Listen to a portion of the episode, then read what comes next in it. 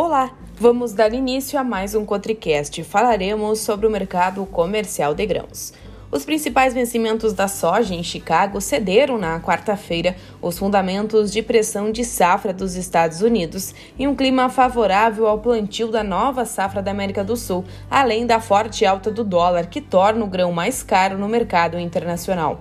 Após o fechamento dos mercados, o Comitê de Política Monetária, o Copom, divulgou em sua reunião a decisão de manter a taxa Selic em 13,75% ao ano, em linha com a expectativa de mercado. O real se mostrou resiliente frente ao dólar, alternando entre o campo positivo e o negativo durante todo o dia e terminando por fechar em alta moderada, mesmo com o dólar index subindo forte no exterior, antes e também após a divulgação da alta de 0,75%, passando de 2,50% para 3,25% ao ano na taxa de juro dos Estados Unidos, devido principalmente à variação frente ao euro, que compõe a maior parte da cesta de moedas e chegou à menor cotação frente ao dólar em mais de 20 anos, levando o dólar a se valorizar 0,98% frente à cesta de moedas. Chegamos ao fim de mais um Cotricast na próxima semana voltaremos com mais informações.